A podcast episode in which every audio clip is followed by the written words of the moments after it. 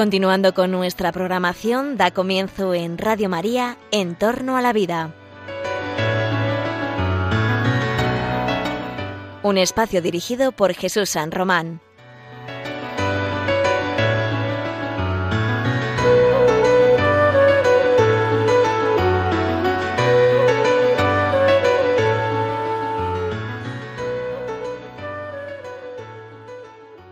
Buenos días queridos oyentes de Radio María. Os saluda José Carlos Avellán. Este es el programa En torno a la vida me toca hoy una vez más reencontrarme con vosotros a esta hora de la mañana de un miércoles, eh, en ausencia de nuestro querido director, el doctor Jesús San Román, que por otras labores académicas no puede estar esta mañana con nosotros. Le mandamos un saludo muy cordial y mucho éxito en sus actividades. Eh, hoy, queridos oyentes, vamos a hablar, como siempre, de temas que nos interesan a todos. Recientemente recibíamos una carta de una de nuestras oyentes más fieles en la que nos hablaba de que se, le preocupaba que en España se aprobara la eutanasia y que por ese motivo se planteó nuestra oyente realizar un documento de instrucciones previas. Así nos lo decía en una carta. Eh, llega al programa En torno a la vida esta carta en la que ella nos expresa que le, resultó difícil encontrar ayuda para elegir la opción correcta, que consultó incluso con un capellán de hospital que no tenía demasiada información, aunque le ayudó. Eh, tampoco el párroco tenía mucho, mucha información. Se llevó una copia de, una, de un formulario de documento de instrucciones previas y en realidad dice que, salvo un libro que le enviaron, no tuvo demasiada información. Tuvo que buscar eh, por otras fuentes y descargarse el documento de testamento vital de la conferencia episcopal. Y por fin con ese documento encontró algunas orientaciones para saber qué utilidad podía tener este, este texto que algunas personas, muy pocas la verdad, porcentualmente como veremos, están eh, otorgando un documento de instrucciones previas. Esto que se llama el testamento vital es, y ahora lo vamos a explicar con detenimiento, es algo sobre lo que nos preguntan a los profesores de bioética y a los juristas, nos preguntan con recurrencia. No hay mucha información en España y además hay poca gente que lo haga.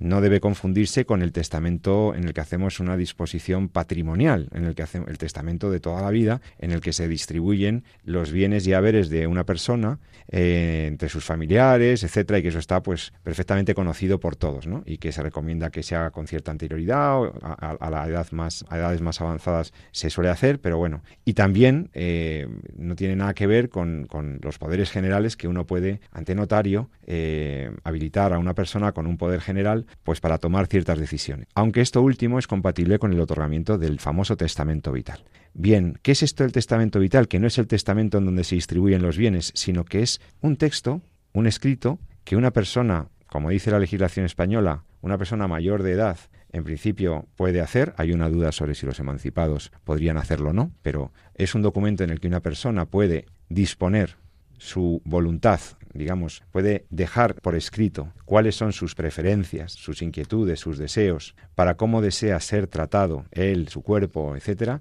en caso de enfermedad o enfermedad invalidante, en el que se pierde a lo mejor eh, grados de competencia o de conciencia, en donde se deja expresado con anterioridad cuáles son los deseos para esos momentos finales de la vida, incluso para qué se quiere que se haga con el cuerpo de uno después de la muerte, etc.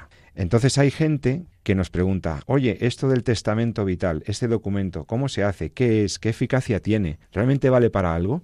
¿Tiene utilidad? Bueno, pues de eso vamos a hablar hoy eh, hoy tengo la suerte de que me acompaña en los estudios de Radio María en, Madrid, en Cuatro Vientos, eh, la profesora María de Torres, eh, profesora de bioética y de Derecho en Madrid, en la universidad, y habitual ya de nuestro programa ¿Qué tal, María? Buen día. Buen día, encantada de estar aquí una vez más con vosotros. Ahora voy a, como ella tiene bastante trabajado el tema del testamento vital, yo también lo he trabajado académicamente, pues a ver si entre los dos somos capaces de explicar muy clarito de qué va esto. Y también en la fase, en la parte de documentación y preparando, ayudándonos a documentar todos los programas, está con nosotros nuestra querida enfermera y estudiosa de la bioética, Noelia Palacio. ¿Qué tal, Noelia? Buen día. Buenos días, encantada de estar. Bueno, pues aquí estamos en Radio María para tratar un tema que hay mucha gente que nos está preguntando y que efectivamente puede tener un interés. El testamento vital o documento de voluntades anticipadas o de... Bueno, admite numerosos nombres. La legislación española en 2002 adoptó una terminología que por que, otras legislaciones de comunidades autónomas no han no comparten, pero, pero se intentó dar esa unidad a la regulación de este, este tema, de este documento.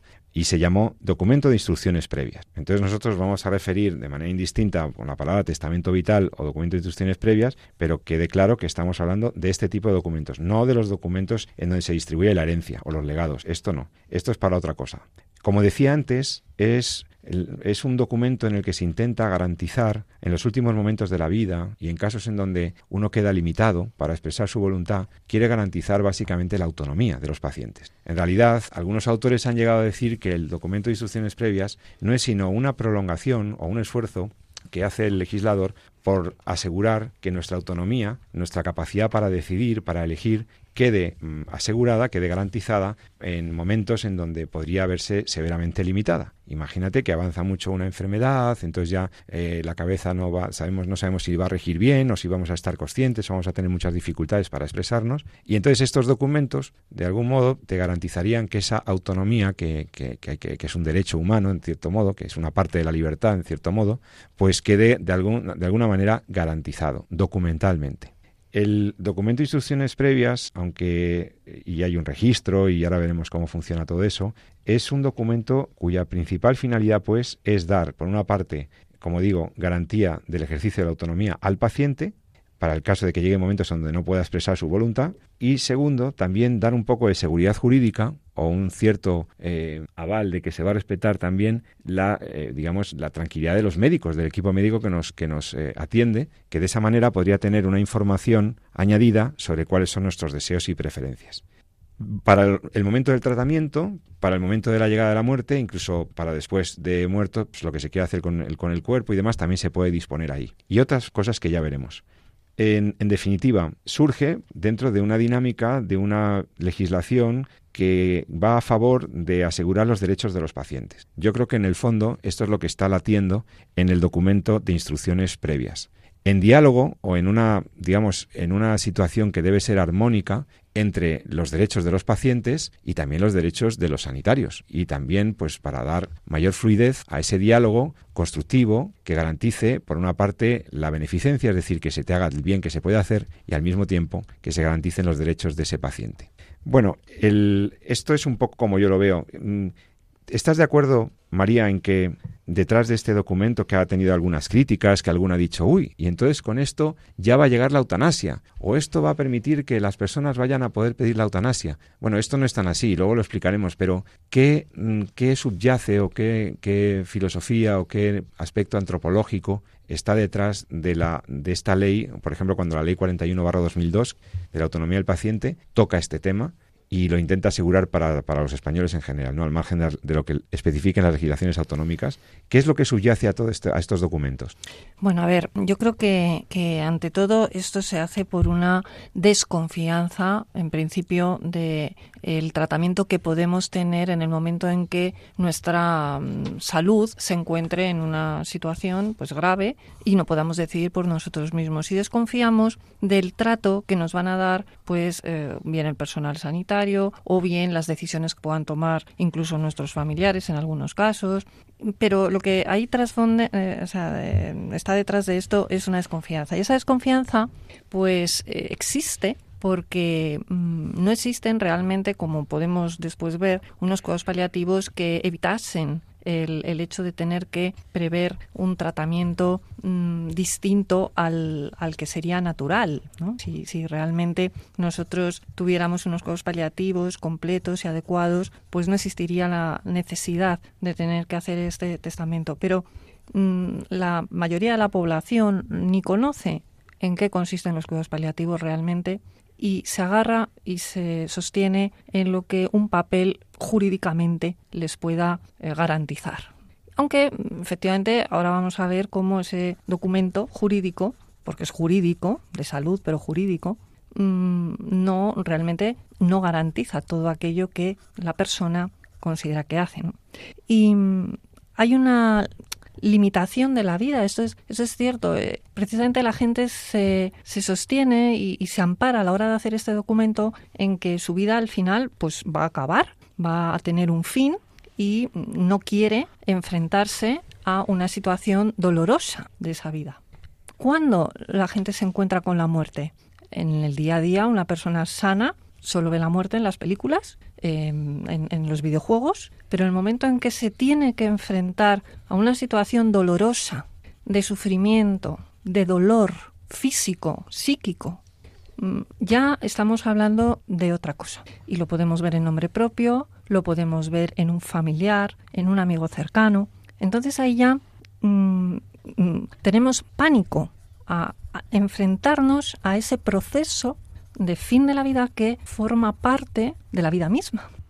Hombre, yo creo que sí, yo coincido en que puede haber personas que tomen la decisión de otorgar este documento de instrucciones previas por, por esa motivación, porque, porque desconfíen de, lo, que los familiares vayan a interpretar lo que él quiere o lo que ella prefiere, o incluso porque pueda tener algún recelo de los equipos médicos, de que a ver si se van a ensañar terapéuticamente conmigo o tal. Bueno, esto puede estar subyaciendo a algunas personas, pero, pero en principio la, la, la, motivación del documento, visto, visto en positivo, en lo que pueda tener de positivo, creo que, que también es, eh, bueno, asegurar, garantizar que si no pudiera llegar a expresarme, si llegara a una situación tan limitante en la que yo no pudiera decir, bueno, esto preferiría no, esto tal, que haya algo a lo que se pueda agarrar el médico y además ahora explicaremos que se puede un nombrar un intérprete, una persona de tu confianza que pueda ayudar a, interpretar, como valga la redundancia, cuáles son tus preferencias y voluntades, pues eh, que realmente pues quede asegurado hasta el final la autonomía. O sea, visto en positivo,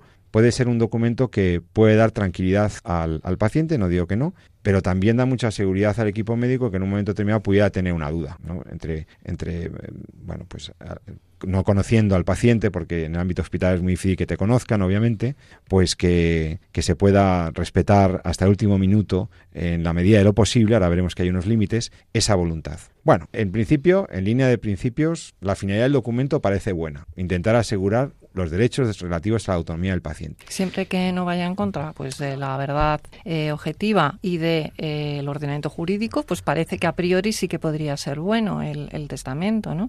bueno, sí, los límites están tasados por la ley. Sí. O sea, la ley 41-2002 te dice claramente cuáles son los límites. Es decir, en principio el testamento vital ha de ser respetado por el equipo médico. Los testamentos, los documentos de instrucciones previas se agregan a la historia clínica y si está informatizada están directamente anexados a ella.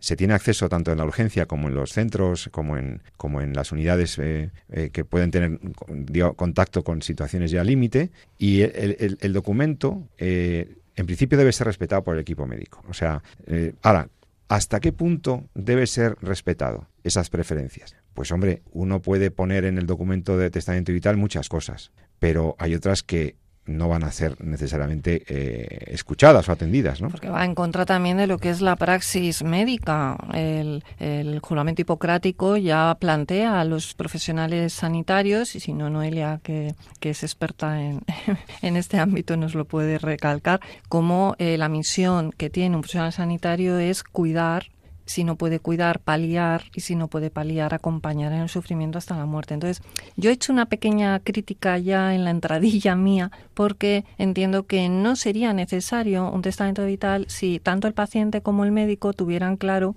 cuáles son los límites que tienen, ¿no? Y, cuál es el papel que tiene el médico y cuál es la actuación que tendría que tener un paciente en el momento de una situación en la que no pueda expresar su voluntad. Como efectivamente bien dices, hay situaciones donde no hay familiares que puedan a lo mejor incluso tomar esa decisión en tu nombre, pues no está de más que dejes claro que no quieres someterte a lo mejor a tratamientos extraordinarios, que éticamente tampoco estaría mal si esos tratamientos pudieran suponer un daño mayor, ¿no?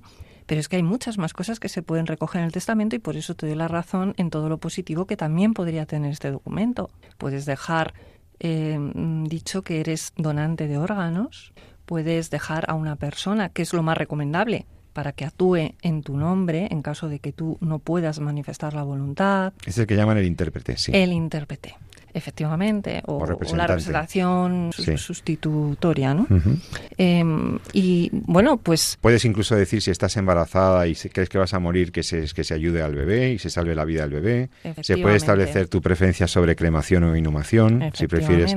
Hay muchas cosas que se pueden decir. Incluso se puede exponer que en la medida de lo posible no se use un tratamiento que tú prefieres que no se produzca y desde luego puedes dejar establecido que tu preferencia por morir de una manera, sin dolor, con asistencia religiosa, puedes establecer muchas cosas. Hay un contenido amplio para y un espacio para poner cosas. Ahora, lo que no puedes poner, o lo puedes poner, pero no va a tener ninguna eficacia, porque no te van a, no, va a tener ningún efecto, son previsiones contrarias al ordenamiento jurídico. Esto significa que todo lo que vaya contra la ley, y no solo la ley, contra una sentencia del Tribunal Supremo, contra el ordenamiento jurídico, todo lo que vaya contra el ordenamiento jurídico no va a ser eficaz. Segundo, tampoco lo que vaya contra la Lex Artis. Efectivamente. Esto de la Lex Artis ya lo hemos comentado alguna vez, aquí lo suele explicar muy bien el doctor San Román, que consiste en, eh, digamos, el correcto y el protocolario modo de actuar, el comportamiento debido ante una situación clínica por parte de un sanitario. Esto es, la Lex Artis es la que te dice lo que debes hacer, lo que un sanitario, un médico, una enfermera, debe hacer ante una situación clínica concreta. Y por lo tanto, si resulta que eh, hay una herida abierta, pues lo que corresponde por Lex Artis es, Noelia, ¿qué es lo que hay que hacer cuando tienes una herida abierta? Poner puntos. Poner puntos, cauterizar, desinfectar, ¿no? limpiar, cauterizar y, sellar con puntos o lo que sea. Eso es lo que por Lex Artis se debe hacer. Eh, entonces, la Lex Artis comporta los protocolos técnicos de actuación, pero también los protocolos éticos. Y entonces lo que no puedes tú poner en un documento de instrucciones previas es una previsión, una preferencia o una orden de comportamiento que fuera contraria, que vaya en contra de esa lex artis del médico. Por entonces el médico ahí, los médicos no tienen ninguna obligación de escucharte o de atenderla, o sea, o de hacerla eh, eficaz. Y por último, también dice la ley, si no recuerdo mal, que no se tendrán en cuenta aquellas previsiones que no se correspondan con el supuesto de hecho en lo que se, eh, que se está tratando. Es decir, que es que yo he pensado que como vi que en casa, eh, no sé, eh, se me había tratado con, con, con, antibióticos o con una línea quimioterápica o lo que sea, y resulta que he visto los efectos en otra persona y yo no quiero que me ocurra eso y resulta que claro cuando tú llegas a la situación de, que de presentar de que se lea tu documento de instrucciones previas tú no vas a ser tratada con quimioterapia porque tu, tu situación clínica no, no, corresponde no se ajusta y por lo tanto si la situación del que otorgó el documento no se corresponde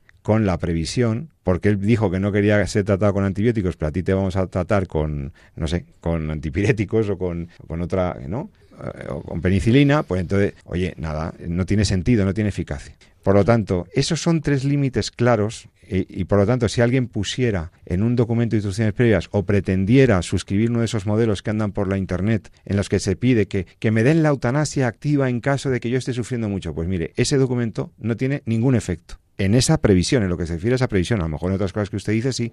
Lo digo porque a lo mejor alguno de nuestros oyentes ha curioseado o ha googleado o ha navegado buscando eso del testamento vital y aparte de la Conferencia Episcopal Española, pues te vas a encontrar otros, de otras instituciones, de asociaciones proeutanásicas, que también aparecen muy llamativamente en la, en la red, en Internet. Y claro, tienes que estar claro de que yo puedo firmar eso y llevármelo al hospital o, intentar registrarlo. Bien, tú puedes intentar registrar eso, pero al final lo que va a ocurrir es que esa previsión sobre la eutanasia, toda vez que la eutanasia de momento en España está prohibida por la ley, no se te va a aplicar la eutanasia en ningún caso.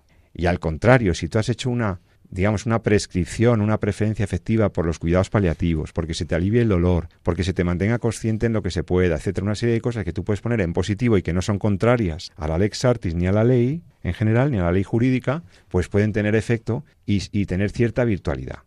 Ahora yo también os diré una cosa. Yo estoy viendo que la doctora María de Torres me mira entre escéptica y aceptando, porque ustedes no la ven, pero efectivamente lo que ocurre es que ella, como confía en los médicos, ella cree que lo que hay que recuperar es la relación de confianza con los médicos, y si estuviera aquí el doctor San Romanes se pondría de tu parte inmediatamente, pues efectivamente eh, lo que probablemente convenga es entender este documento como un documento con cierta virtualidad, con solo cierta eficacia y cierta utilidad, relativa utilidad, toda vez que al final la interpretación de qué es lo que debo hacer con este paciente o no debo hacer, hasta dónde puedo seguir sus preferencias o no, si se compadece o no con el supuesto de hecho previsto. Todo eso, ¿quién lo va a valorar? ¿Quién va a ser? ¿Noelia? El médico, el equipo médico. Y entonces lo más importante es tener bueno, pues tener un representante que hable con tu médico, tener un equipo médico que tenga un responsable de la comunicación, como suelen tener ya, ¿no? Siempre una persona que es el que o la que habla con la familia, la que habla con el paciente y que se establezca una interlocución, una comunicación, un diálogo fluido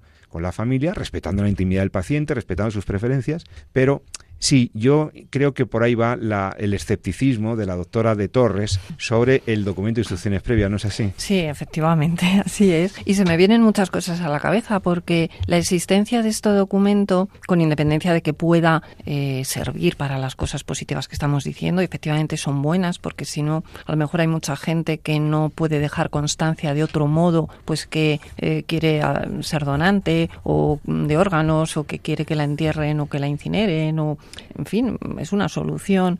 Mm, pero también tenemos que pensar que esto ya está un poquito como adelantando o poniendo ya en esa pendiente em, esas manos abiertas a lo que pueda venir. Hmm. Porque la existencia ya de que haya un documento en el que yo pueda expresar mi voluntad, pues como bien decías tú, no tenemos la ley de la eutanasia, pero ¿quién dice que no pueda venir esa u otras leyes mm, pues relacionadas dentro de unos meses, como nos descuidemos? Y, que bueno se pueda entender que ese documento pues eh, pueda incluir o, incluso aquellas personas que ya lo hayan otorgado puedan pensar que ya esa voluntad es un numerus apertus donde ya puede entrar todo lo que venga a continuación. Hay que dejarle muy claro a la gente y tú ya lo has dicho antes que eso es para cosas muy tasadas, muy concretas, que no vale todo y que en caso en que la ley eh, que estamos comentando se terminara de aprobar, entonces habría que expresamente indicarlo en el documento. Y ahí ya nos estaríamos metiendo, y no es el tema hoy de hablar de, de la eutanasia, con otro aspecto importante, y es que tenemos que contar con el médico, que es otro de los sujetos de los sujetos que forman parte de ese procedimiento de eutanasia. Por lo tanto, no va a ser tan fácil recogerlo. Sí, porque él podrá objetar, aunque haya una ley, podrá objetar. De hecho, la mayoría de los médicos anuncian que objetarán masivamente, porque nadie está por matar a sus pacientes, o muy pocos mm. médicos. Entonces, aunque el, el, gobierno de turno, el que esté en funciones o el que salga de mm. las urnas, llegara a sacar una ley de eutanasia tal como ha anunciado, como se ha anunciado ya públicamente, pues eh, ciertamente mm, yo puedo poner en un documento de instrucciones previas que no quiero que me apliquen la eutanasia activa, por ejemplo, que prefiero los cuidados paliativos y ser atendido de manera ortotanásica, de manera correcta, pero que no quiero que me maten, lo que quiero es no sufrir, que es lo que queremos todos en el fondo, sufrir lo menos posible, tener una muerte en unas condiciones de atención, de, cuidados, de la gente no quiere que le maten en general, la gente no quiere la eutanasia, la gente lo que quiere es morir de una manera eh, correcta. Entonces, ese morir correcto se tiene que hacer con tiempo, quiero decir, que los cuidados paliativos no se pueden dar en el último momento, en la última fase. Es que claro, eh, ahí los hospitales, ninguno te va a negar que no tenga cuidados paliativos, pero a un paciente mm, que se encuentra en una situación tan grave no le puedes dar cuidados paliativos el último mes. Tienes que prever desde tiempo atrás cómo va a ser todo ese proceso y eh, si está consciente con mucha más razón, le tienes que ir haciendo ver y, y ofrecerle todas las ayudas humanas y técnicas posibles. Claro, es que esos son los cuidados paliativos realmente. No es que el último mes yo te pongo aquí, te intento hacer, te intento quitar bueno, y luego también yo quiero que los oyentes entiendan que mm, las personas somos muy vulnerables emocionalmente. Y lo que queremos hoy, a lo mejor dentro de 20 años no lo queremos. No porque consideremos que mm, objetivamente para mí hoy está mal la eutanasia y dentro de 20 años no lo va a estar. No, sino que las circunstancias de cada persona van cambiando. Y el hecho de a lo mejor hoy pues parecer que estás feliz con una familia, dentro de 20 años estás solo, no tienes a nadie que te quiera, entonces de repente como que cambia, cambias el, el concepto de la importancia de tu vida, no de la calidad de tu vida, sino de tu vida, que ya hasta tu propia vida pierde sentido para ti y te crees que la pierde para los demás, que no es así, pero... Y al revés, a lo mejor ahora estás en una situación de una, eh, bueno, pues o bien por depresión o si estás inconsciente porque estás en un, en, bueno, pues en, una fase eh, vegetal a lo mejor, ¿no? Y habías otorgado testamento hacía 20 años y resulta que habías cambiado de opinión pero no lo dejaste reflejado en el testamento porque resulta que es que tu vida luego cambió y fuiste feliz y tuviste hijos o nietos o la vida, por lo que sea, pues cambió para algunas cosas que tú subjetivamente considerabas que eran mejores para ti. Y entonces cambias de opinión, pero por el motivo que sea, no le diste importancia a cambiar el testamento, no le diste importancia. Claro, pensemos, como he dicho antes, que eso es un documento jurídico. Sí, pero te debe quedar claro que es, esencialmente revocable. Sí, sí, sí. Que en cualquier momento puedes. Sí, pero si no lo has revocado, lo escrito, escrito está. Quiero decir, ¿qué pasa? Que algunas leyes de algunas comunidades autónomas están previendo la posibilidad de que si la medicina avanza, pues bueno, pues se pueda modificar el testamento otorgado y si existen nuevas alternativas, porque la medicina va avanzando y existen nuevas alternativas, pues que se puedan ir ampliando y recogiendo esas nuevas alternativas y que el paciente optaría por esas nuevas alternativas sin necesidad de modificar el documento de consentimiento ya otorgado previamente. Entonces, eso hay que dejarlo que ya pues eh, las comunidades autónomas en los formularios que tienen pues ya lo van incluyendo en algunas de ellas, ¿no? La posibilidad de que si la medicina avanza en el sentido positivo que el paciente quiere pues es posible que mm, eh, en la hora en la que no pueda decidir, los médicos opten por esa alternativa y no por la que estaba en el documento de voluntades.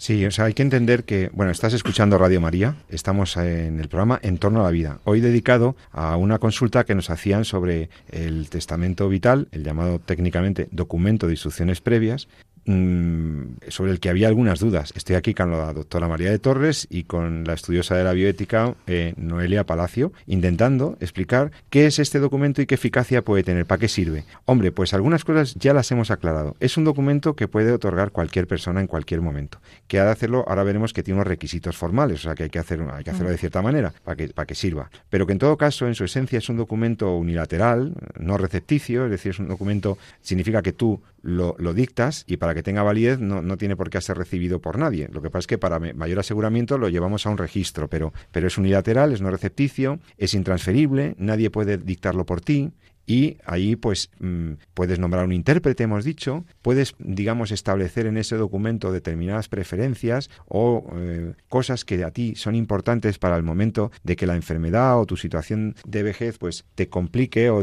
te limite de manera que no puedas expresar ya tu voluntad. Y ahí pues se pueden establecer muchísimas previsiones de carácter personal, de carácter clínico, puedes asegurar que tengas asistencia religiosa, hombre, que sí, que en la mayoría de los hospitales pues ya te la ofrecen, ¿no? Pero por si acaso tú también también lo puedes poner en el documento, que sí, que tú quieres ver al cura si estás consciente o si te puede atender o te puede dar los sacramentos, que lo que te gusta, que, que, que lo quieres, que, que lo valoras en tu vida hasta el final. Todo eso hace que el documento pues, pueda tener una cierta virtualidad en situaciones en las que tú llegues y no te puedas expresar. Lo que también hemos, creo que hemos dejado claro en esta primera parte del programa es que el documento, aunque su voluntad inicial es garantizar la autonomía de los pacientes, es decir, que tú puedas tomar decisiones hasta el final, que es como una especie de prolongación del consentimiento informado, esa filosofía del consentimiento informado, en realidad puede estar latiendo detrás una, una, pues eso, la debilidad de la relación médico-paciente o una cierta desconfianza hacia lo que pueda ocurrir y eso no debería ser, ¿no? También hemos aclarado que el documento no puede incluir previsiones contrarias a la ley ni, a la, ni al correcto protocolo de actuación médica, las lex artis y demás, y que tampoco se puede, eh, que al final es el equipo médico el que valorará si lo que tú habías previsto o preferido allí, lo que habías expresado, pues realmente se compadece, o sea, es adecuado a tu situación clínica y por tanto si es aplicable o no a esa situación. Nosotros hemos encontrado algunos modelos de documentos de instrucciones previas que ya digo, según la comunidad autónoma tienen unos nombres u otros, últimas voluntades, voluntades anticipadas, testamento vital, etcétera.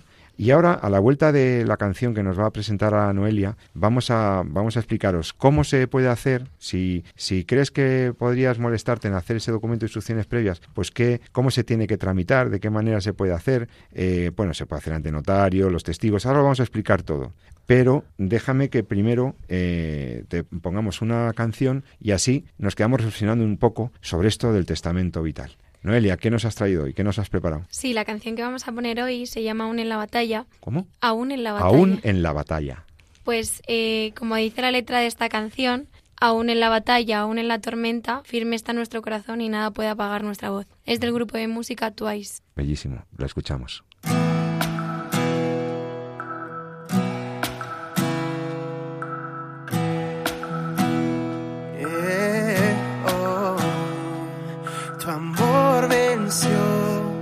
La oscuridad, peleaste mi lugar. Mis ojos yo en ti pondré, dejando el miedo atrás.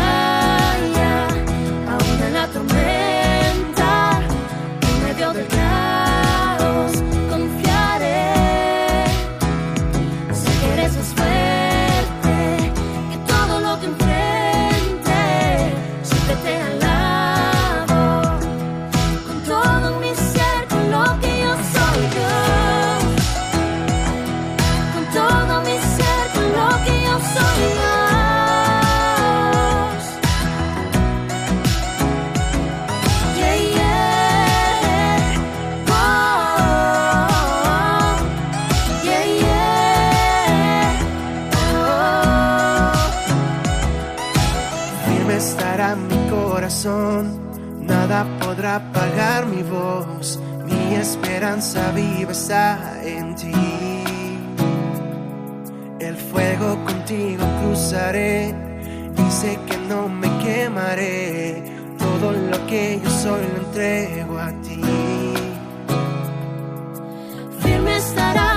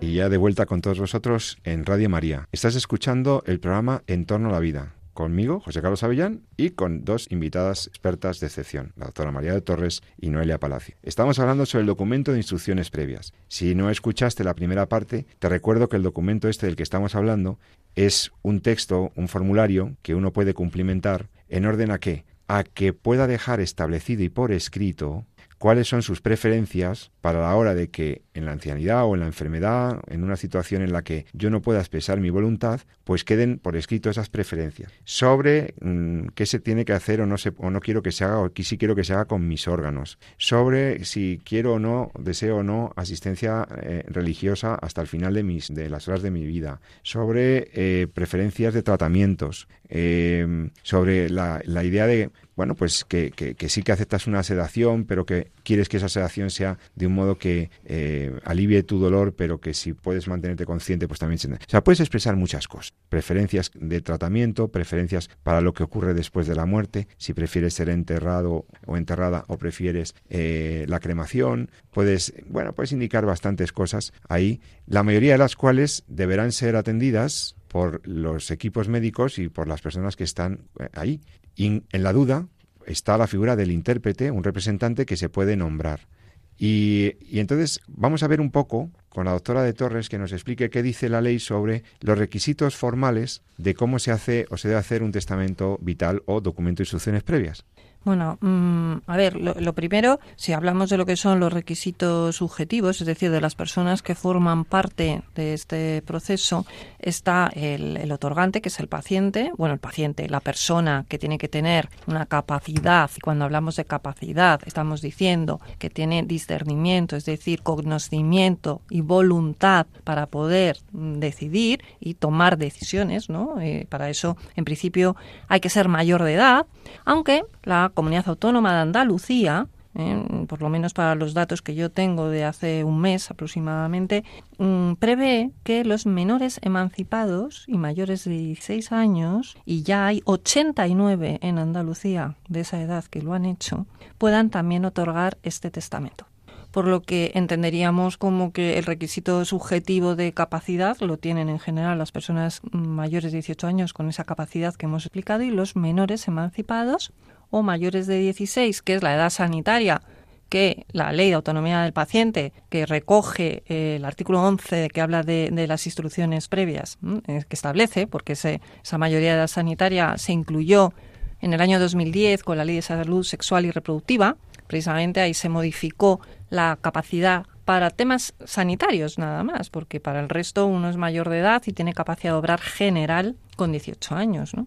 Pero bueno, mmm, capacidad, como decimos, edad, que hemos dicho, y luego el médico tiene que ser médico responsable, como decía el doctor Avellán, eh, tiene, que, mm, tiene que actuar conforme a la eh, Les y a la praxis médica no puede hacer las cosas de cualquier manera.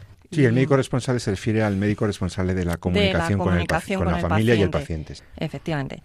El requisito eh, objetivo sería las eh, instrucciones en sí mismas, ¿no? Es decir, sobre el que recae ese, ese consentimiento, ese otorgamiento, son las instrucciones, que son unas, unas voluntades que se reflejan en un documento que va a tener efecto cuando se vaya a intervenir a esa persona que tenga privada su capacidad para otorgar el consentimiento en el momento en que eso se dé. Bueno, entonces, mm, para otorgar este consentimiento, eh, según los datos que nos ofrece la ley, decimos 41-2002, autonomía del paciente, que es una ley estatal con independencia que luego cada comunidad autónoma pueda tener leyes específicas en la materia, que siempre eh, lógicamente pues habrá que atender a eso también porque como sabemos la, en España las eh, competencias en, sanidad están transferidas a las comunidades autónomas en algunas de las cosas. Sí, pero lo que pasa es que como la ley de autonomía del paciente, la ley nacional es ley básica, la doctrina entiende que las leyes autonómicas no pueden contradecir esos elementos o requisitos básicos que establece la ley estatal. Por eso nos centramos en esa, en mm. la 41-2002. ¿no?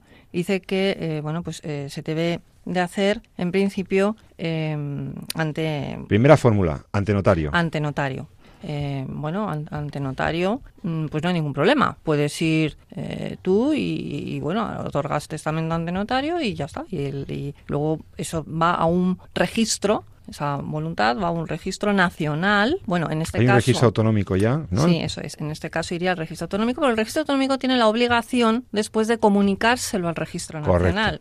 Porque hay un archivo de datos que mm, está centralizado de manera que se pueda localizar rápidamente si existen voluntades anticipadas, para en el caso en el que de manera urgente necesitáramos conocer la voluntad del paciente. Aunque esté, estés en otra comunidad autónoma de viaje o de lo que sea. Eso es. Está centralizado. Hay un registro central de instrucciones previas. Sí, hay un registro. Que está operativo desde hace 5 o 6 años ya. O sea que se supone que ya deberían tener todo informatizado, incluso todos los documentos de instrucciones previas que les llegaban en, en lengua, en euskera y en, y en, y en catalán, que tenían algunas dificultades, pero creo que eso ya se solucionó. Sí, porque incluso cuando no existía, en algunas comunidades autónomas han tardado en crear el registro autonómico, lo que sí se permitía era registrar en el nacional y después el nacional comunicar al autonómico, es decir, hacerlo a la inversa, ¿no? Podemos decir.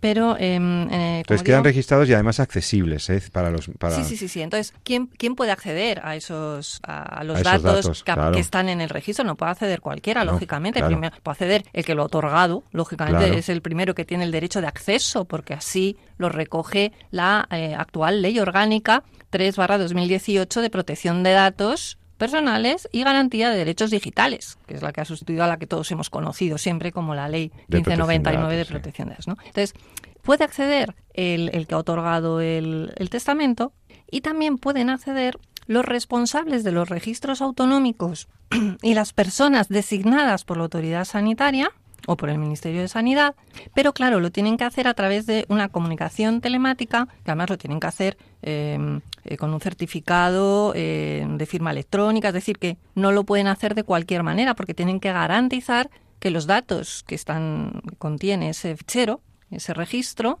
van a quedar salvaguardados y protegidos. Claro, son datos especialmente protegidos, pues son datos que se refieren a la salud. Claro. Son datos Entonces solo pueden acceder las especial. personas que traten directamente al paciente o el responsable del centro donde se encuentre el paciente en ese momento. O sea que se puede otorgar ante notario y entonces con teniendo capacidad y demás y luego va al registro y ahí quedan registradas primero al autonómico y luego queda comunicado al nacional. registro central Al nacional. exactamente. Pero hay otra forma de hacerlo. Sí, ante tres testigos que eh, no tienen, o sea, no pueden tener una relación de parentesco con el bueno, paciente o persona que ha otorgado el, el consentimiento, ¿no? el testamento. De manera que mm, no habría ningún problema. Es lo que llamaríamos el testamento hológrafo, famoso que, como se conoce ¿no? en el derecho civil, mm, que podemos escribir y ante una situación a lo mejor de urgencia o de necesidad, ¿no? Podemos hacerlo o no, o lo podemos eh, hacer y luego O llevarlo adaptarlo, o adaptarlo con un formulario adaptarlo prescrito, pero ante tres testigos, pero no, ante- no ir al notario, no es, no es imprescindible. no es ¿Y se imprescindible. lleva a dónde? al registro igualmente Al registro de tu comunidad autónoma. de la comunidad autónoma. Ujú. Efectivamente. Registro de instrucciones previas de la comunidad autónoma. ¿Y qué documentación? Que cada uno, perdón, en cada comunidad autónoma no tiene por qué llevar esa nomenclatura, es decir, ese, Sí, esa puede llamarse de otra manera, ya lo se hemos puede dicho. sí. llamar, sí, o sea, los registros también pues adquieren una, un nombre propio, ¿no? En cada comunidad, igual que el, el mismo documento.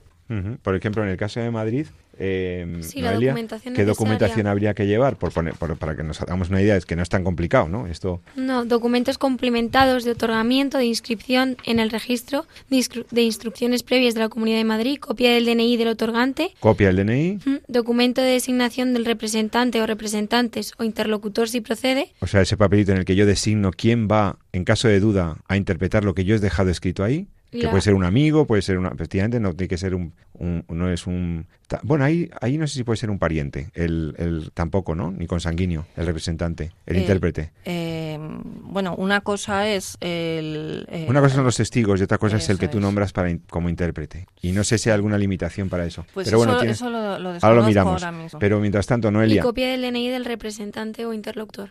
Eso es. Entonces, nada más que es muy sencillo. O sea, llevas el formulario que sea, ahora veremos que hay diversos modelos, y adjuntas la copia, o sea, el documento de nombramiento del, del intérprete y el DNI de ese intérprete. Y si se ha otorgado ante testigos previamente y después desea registrar, lo que tiene que hacer es un documento de declaración de los testigos firmado por cada uno de ellos y fotocopia del DNI eh, de esos cada uno de los testigos. Vale, entonces queda muy claro. Es un documento que adoptes el formulario que sea, el de tu comunidad autónoma o el de o uno que has eh, encontrado de tu abogado, de lo que sea, pues eh, o vas a la notaría o ante tres testigos te los lleva, te lo llevas con esa documentación al registro de la comunidad autónoma. Bueno, no es tan complicado.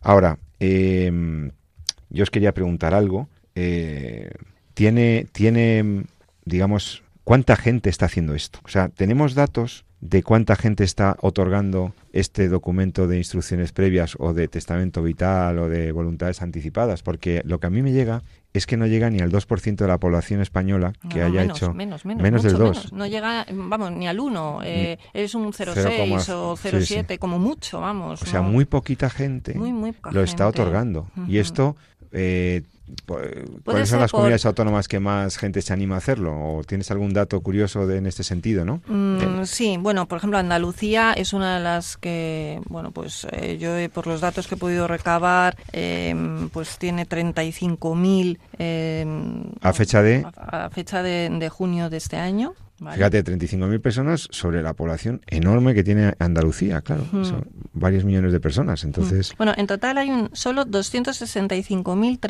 265.303 personas en toda España. Toda España, sí. Estos son datos de junio del 2019. O sea que sobre 40 millones de habitantes, solamente 260.000 personas Sí. han otorgado el documento. Y el 16% tienen entre 31 y 50 años. ¿vale? Entre, entre 31 y 50 años. Las personas mayores de esa edad pues, ni han conocido prácticamente la existencia de este documento, ni se lo han planteado. También es cierto que hace años la, mm, la atención a, a, la familia y al, al, enfermo en la familia, pues era un concepto muchísimo más de, o sea, no, no hay más, o sea, esto es lo que hay, nos debemos mm. unos a otros una ayuda porque porque por naturaleza me la han dado a mí antes o sea es que ni no, no me planteo no te lo planteabas claro claro no te lo planteas no entonces bueno y, y por ejemplo hay en Navarra por ejemplo, un 10%, un 10,87% de ese 0,6% que hemos dicho, eh, de personas que lo han solicitado. En Cataluña, pues, pues también un 0,06.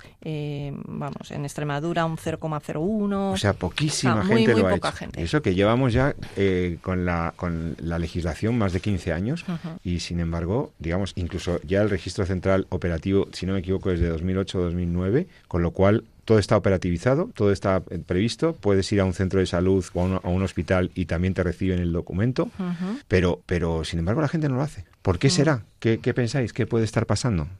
Pues Desconocimiento, quizás. Primero, ignorancia, desconocimiento de que esto, o sea, la gente sabe lo que es un testamento normal de- del tema patrimonial, de las cosas, de los bienes, eh, la herencia, el, el legado, etcétera, pero la gente no tiene ni idea de que hay un documento en donde tú puedes expresar ese tipo de preferencias. No, no lo saben. Bueno, bien.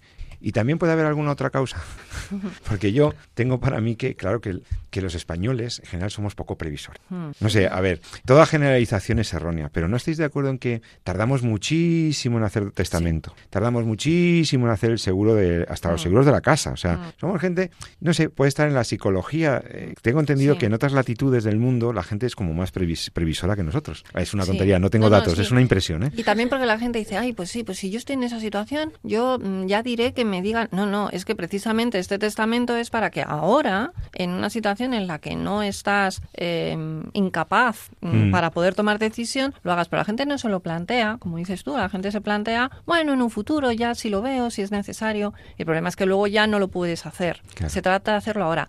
Incluso ahora, esto tiene también, yo me voy a poner un poquillo de, mm, de- a cuestionar la, la situación, ¿no? Pero mm, incluso ahora nadie está libre de condicionamientos. Es decir, porque yo hoy pienso, a lo mejor eh, quiero o no quiero hacer este testamento, a lo mejor tengo un familiar cercano que está sufriendo, yo no me quiero ver en esa situación, a lo mejor eh, he tenido una mala experiencia en, en- en alguien conocido, cercano. Pero es que a lo mejor, como decíamos antes, dentro de un tiempo pues no la tienes o, tienes otra distinta. O sea que nadie está libre de condicionamientos. ¿Qué es la libertad? Porque precisamente en eso es en lo que la gente basa la decisión, lo que llaman la autodeterminación de poder decidir yo, en, en base a mi libertad, en que soy una persona libre, hacer o no hacer un testamento. ¿Somos realmente libres a la hora de hacer un testamento? ¿Y realmente qué es la libertad, auténtica libertad en un ser humano? Eh, no es una libertad aquella que no va está vinculada a la verdad objetiva, aquella que está vinculada al bien. Esa libertad mm, no vale, no, no es una auténtica libertad porque no se puede, mm, como decíamos, reflejar en el testamento cosas que van en contra de la verdad objetiva. Primero no se puede jurídicamente porque la moral y el derecho mm, van unidas, ¿no? No se puede jurídicamente reflejar cosas, pero también porque no son auténticas cosas buenas. El que, el que es libre y, y lleva a cabo una auténtica libertad, una auténtica libertad ética es aquel que elige lo mejor y refleja en ese documento lo mejor para su persona. Y algo también que tiene que ver con nuestra condición social que tú decías, que este documento puede ayudar en ciertas circunstancias, ¿no? ya lo hemos dicho y, bueno, lo, hemos explicado en su limitación y en su potencialidad, pero lo más importante es que volvamos a tener confianza en nuestros médicos. Nuestros médicos son gente, en la inmensa mayoría, eh, al menos en este país, gente con una preparación excelente, gente que además ya les están enseñando a comunicar noticias, a, a relacionarse de una manera que humanice esa relación médico-paciente. Y entonces, ¿qué queréis que os diga? Yo creo que lo que tenemos que hacer es luchar por humanizar la sanidad, por restablecer, restablecer la confianza entre el médico y el sanitario eh, y el enfermero, etcétera, y el, y el paciente, que se atienda también a la familia, pero que también se respete, que a veces se suplanta a veces la decisión del paciente. Hay que respetar mucho también la intimidad y, lo- y los deseos de la autonomía del paciente, que a veces la familia puede, pero también hay que contar con la familia. Es que si no, Mira, pero ahí yo, perdona que te interrumpa, creo que es muy importante mm, conocer y conocer cuáles son los valores del paciente. Claro. Y para eso hay que conocer muy bien a los miembros de la familia. Y, y estamos en una sociedad en la que se habla mu- muy poco. Cada vez se habla menos entre la familia. Eh, hay un juego por ahí del, mm, ¿cómo se llama? El Kahoot o algo así, que es de preguntas. Y lo hicimos el otro día por contar así algo un poco sobre eh, preguntas de, nuestra familia, ¿no? Ha sido el aniversario, las bodas de oro de mis padres y empezamos a hacer preguntas, ¿no? A ver, a ver, ¿y, cuál fue o qué es lo que más le gusta a papá? 50 años, ¿eh? Viviendo juntos y tal. Y había cosas que dijo, pero papá, ¿cómo no sabes esto? O mamá, ¿cómo no sabes aquello? Porque bueno, pues llevas toda la vida y hay cosas que no terminas de conocer de la otra persona. Por tanto, yo creo que hay que fomentar el diálogo en la familia, hablar de cosas importantes. Los novios se casan y no saben, oye, mira, si me, si me pasa algo, quiero que, que, que me hagan eso, que me creo que es necesario el diálogo. Menos, menos maquinitas, en la cual yo me incluyo, porque estoy que si hay, que suena el WhatsApp, que no sé qué. Pero más comunicación más familiar. comunicación familiar, que nos podamos conocer, cuáles son los valores reales, qué sería lo que realmente yo querría. Luego, tampoco veo necesario, a lo mejor, eh, em, un testamento vital como, mm, o sea, quiero decir, eh, que está este, pues muy bien, pero que hay otras alternativas al testamento vital, ¿no? Por ejemplo, hay poderes ya jurídicos de representación. Claro. Yo puedo ir, yo puedo ir a un notario ahora y, y hacer un poder y decir, bueno, no solamente en este caso, también en el caso en que me encuentro enfermo, yo hago un poder, o no, o no tengo que decir eso, yo hago un poder de representación para el caso en que esté incapaz que me represente mi hijo, mi hermano, mi padre, mi marido, quien yo quiera. Para todas las cosas. Para todas las cosas. Esto no es ninguna tontería hacerlo, ¿eh? Claro, esto claro. es muy interesante. O sea, no es necesario porque al final, pues todo esto eh, es tan burocrático que luego al final no has puesto una X en la casilla de no sé qué y entonces ya no entra esa voluntad que tú querías. Si tú haces un poder general a una persona que te quiere, que te conoce, pues ahí está todo dentro. Y luego ya, eh, para acabar, los cuidados, la planificación de los cuidados. Es muy importante eh, insistir en que los cuidados paliativos sería la solución a todo esto. Perdonad que, siga insistiendo con los cuidados paliativos, pero es que creo que, sería la solución a, todo este mare magnum jurídico, em, burocrático, mm, que, que, bueno, pues nos está comiendo, ¿no? Hemos estado hablando hoy del testamento vital el documento de instrucciones previas. En, en, él se pueden hacer ciertas previsiones, como ya hemos explicado, y queríamos que tuvierais noticia de, del, bueno, pues de cuáles son sus límites y para qué puede servir. Hay muchos modelos. En realidad, algunos han sido propuestos para las consejerías de salud o de sanidad de las comunidades autónomas, otros han venido dado por instituciones privadas, eh, otros tienen el marchamo de, pues eso, de, colegios profesionales que los han redactado con, con, buen, con buen criterio. No, no, no, os vamos a recomendar ni uno ni otro, pero a modo de cierre,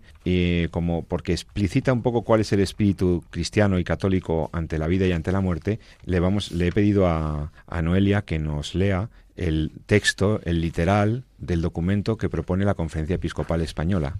Es un documento casi de principios, no es tan exhaustivo como los, los de las comunidades autónomas o la que encontrarás en un hospital, pero me gusta que lo lea porque resume un poco cuál es la posición católica sobre este problema. Adelante, Noelia. A mi familia, a mi médico, a mi sacerdote, a mi notario. Si me llega el momento en que no pueda expresar mi voluntad acerca de los tratamientos médicos que se me vayan a aplicar, deseo y pido que en esta declaración sea considerada como expresión formal de mi voluntad, asumida de forma consciente, responsable y libre, y que sea respetada como si se tratara de un testamento. Considero que la vida en este mundo es un don y una bendición de Dios, pero no es el valor supremo absoluto. Sé que la muerte es inevitable y pone fin a mi existencia terrena, pero desde la fe creo que me abre el camino a la vida que no se acaba, junto a Dios. Por ello yo, el que suscribe, Pido que si por mi enfermedad llegara a, esta, a estar en esta situación crítica y recuperable, no se me mantenga en vida por medio de tratamientos desproporcionados o extraordinarios, que no se me aplique la eutanasia activa, ni que se me prolongue abusiva e irracionalmente mi proceso de muerte, que se me administren los tratamientos adecuados para paliar los sufrimientos. Pido igualmente ayuda para asumir cristiana y humanamente mi propia muerte, Deseo poder prepararme para este acontecimiento final de mi existencia, en paz, con la compañía de mis seres queridos y el consuelo de mi fe cristiana. Suscribo esta declaración después de una madura reflexión, y pido que los que tengáis que cuidarme respetéis mi voluntad. Soy consciente de lo que os pido de que lo que os pido es una grave y difícil responsabilidad, precisamente para compartirla con vosotros y para atenuaros cualquier posible sentimiento de culpa. He redactado y firmo esta declaración. Gracias, Noelia. Es el texto del documento de, de, instrucciones previas de Testamento Vital de la Conferencia Episcopal Española. Bueno, con eso queda resumido, ¿no? ¿Cuál es la filosofía católica sobre el, sobre el tema? Si te ha interesado este tema o quieres hacernos alguna pregunta, escríbenos al correo electrónico del programa en torno a la vida arroba radiomaria.es. Allí puedes consultarnos o pedirnos ampliación sobre los temas que te interesan. A nosotros se nos ha acabado el tiempo. Gracias María de Torres, profesora de bioética en Madrid. Gracias a vosotros. Gracias Noelia Palacio, enfermera, bioeticista. Y a vosotros, queridos amigos, os saluda José Carlos Avellán, esperando que dentro de un par de semanas nos podamos encontrar de nuevo en este el programa de la vida, el programa que esperamos que te haya servido y que te haya interesado. Que pases un feliz miércoles y no lo olvides, ama la vida y defiéndela. Muy buenas tardes.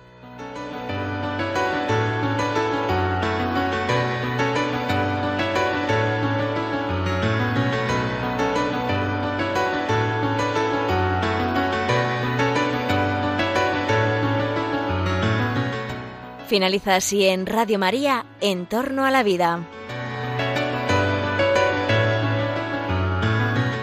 Un programa dirigido por Jesús San Román.